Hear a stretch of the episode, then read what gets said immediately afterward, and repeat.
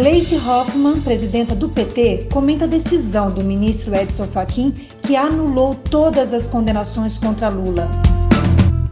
Hoje eu falaria sobre o Dia Internacional da Mulher. Aliás, meu abraço a todas as mulheres brasileiras.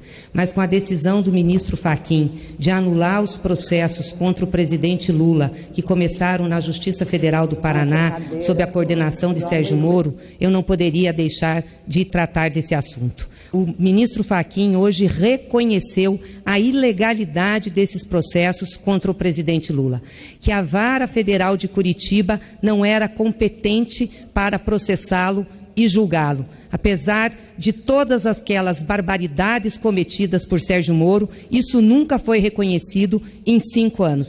Eu só lamento, ministro Faquim, que nós tenhamos levado cinco anos para reconhecer aquilo que foi a primeira alegação da defesa de Lula em 2016. Lula não pode ser julgado na Justiça Federal do Paraná, que trata exclusivamente sobre os casos de ilícitos da Petrobras. E Lula nunca teve relação com esses casos. Aliás, a própria sentença de Sérgio Moro na questão do triplex, já dizia isso, que ali não estava a ligação de Lula com nenhum ilícito da Petrobras.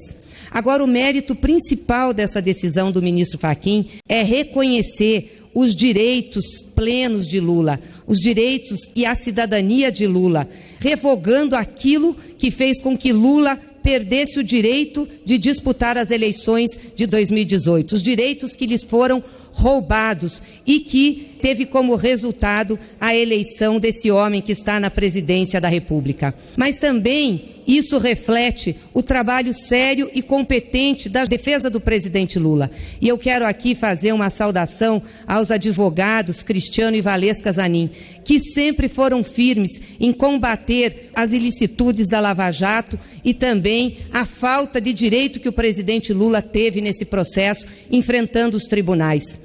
Quero também dizer que é reflexo do pedido de justiça da sociedade brasileira, da sociedade internacional, da luta da nossa militância e de todos aqueles que sempre acreditaram na inocência do presidente Lula.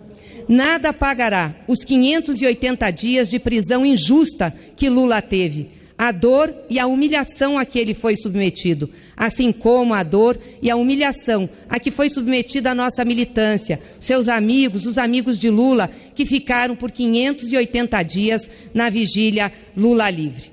Mas estabeleceu um divisor de águas. Estabelece um divisor de águas dessas águas turvas da injustiça e da perseguição, dando condições para nós atingirmos aquilo que Lula sempre pediu: ter direito a um julgamento justo. Agora, essa decisão de hoje não pode afastar a penalização de Sérgio Moro, um juiz suspeito, criminoso, que fez com que o presidente Lula ficasse por quase cinco anos sendo julgado.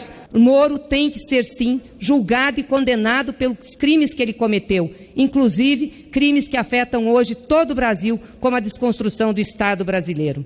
Agora, presidente Lula, para você, o nosso grande abraço a nossa grande força.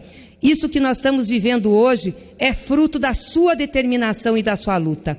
E aqui eu quero fazer uma homenagem a uma mulher muito especial, no Dia Internacional da Mulher, a sua mãe, a dona Lindu, porque o Senhor sempre disse que aprendeu com ela e nos ensinou que tinha que teimar na vida. Teima, meu filho, teima que dá certo. E o Senhor teimou, nós teimamos e deu certo, presidente Lula. A justiça só está começando.